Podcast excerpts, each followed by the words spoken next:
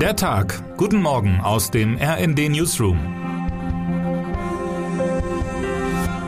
Es ist Dienstag, der 5. April.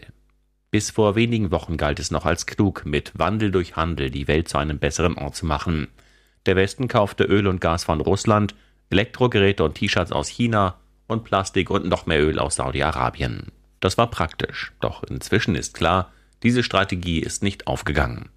Nach der völkerrechtswidrigen Annexion der Krim 2014 folgten zwar Sanktionen gegen Russland, doch schon wenige Monate später war man sich einig, die Beziehungen nach Moskau mit einer neuen Gasleitung Nord Stream 2 vertiefen zu wollen. Russland hat gezeigt, Handel geht auch ohne Wandel. Für diese Blauäugigkeit muss sich Deutschland nun Kritik gefallen lassen.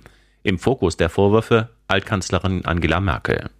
Gerade die Politik Deutschlands während der vergangenen 10, 15 Jahre hat dazu geführt, dass Russland heute eine Stärke hat, die auf dem Monopol des Verkaufs von Rohstoffen basiert, holte Polens Ministerpräsident Mateusz Morawiecki am Montag aus. Noch drastischer formulierte es der ukrainische Präsident Volodymyr Zelensky. Ich lade Frau Merkel ein, Butscha zu besuchen und zu sehen, wozu die Politik der Zugeständnisse an Russland in 14 Jahren geführt hat. Sie werden die gefolterten Ukrainer und Ukrainerinnen mit eigenen Augen sehen. RND-Chefautor Matthias Koch nimmt die Kanzlerin AD aber in Schutz. Merkels Kurs war zu allen Zeiten getragen von parteiübergreifenden Mehrheiten, schreibt er in seinem Kommentar und verweist darauf, dass die Schröder-Schwesig-SPD bei den Gasdeals kräftig mitmischte und sich über den Atomausstieg besonders die Grünen freuten. Merkel moderierte und führte alles in guter Absicht zusammen. Ja, die Kanzlerin irrte sich, aber ganz Deutschland irrte sich eben auch. Einen Fehler hat die Kanzlerin im Ruhestand bisher aber nicht eingestanden, im Gegensatz zu Bundespräsident Steinmeier, wie mein Kollege Steven Geier berichtet.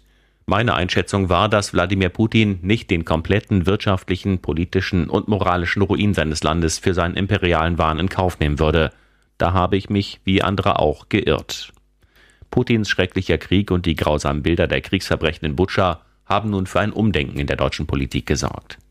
Wenn Deutschland nicht sofort unabhängig von russischem Gas werden kann, so soll doch zumindest Russlands Einfluss auf die Gasversorgung hierzulande eingeschränkt werden. Ein erster Schritt der deutsche Staat hat die Kontrolle bei der deutschen Tochter des russischen Gazprom-Konzerns übernommen.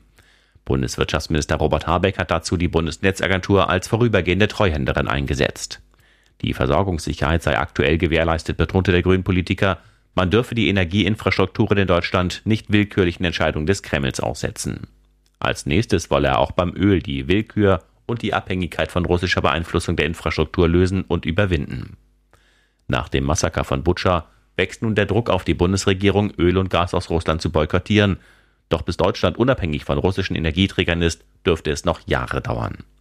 Bis zum Sommer 2024 könnte es laut Habeck gelingen, bis auf wenige Anteile unabhängig von russischem Gas zu werden.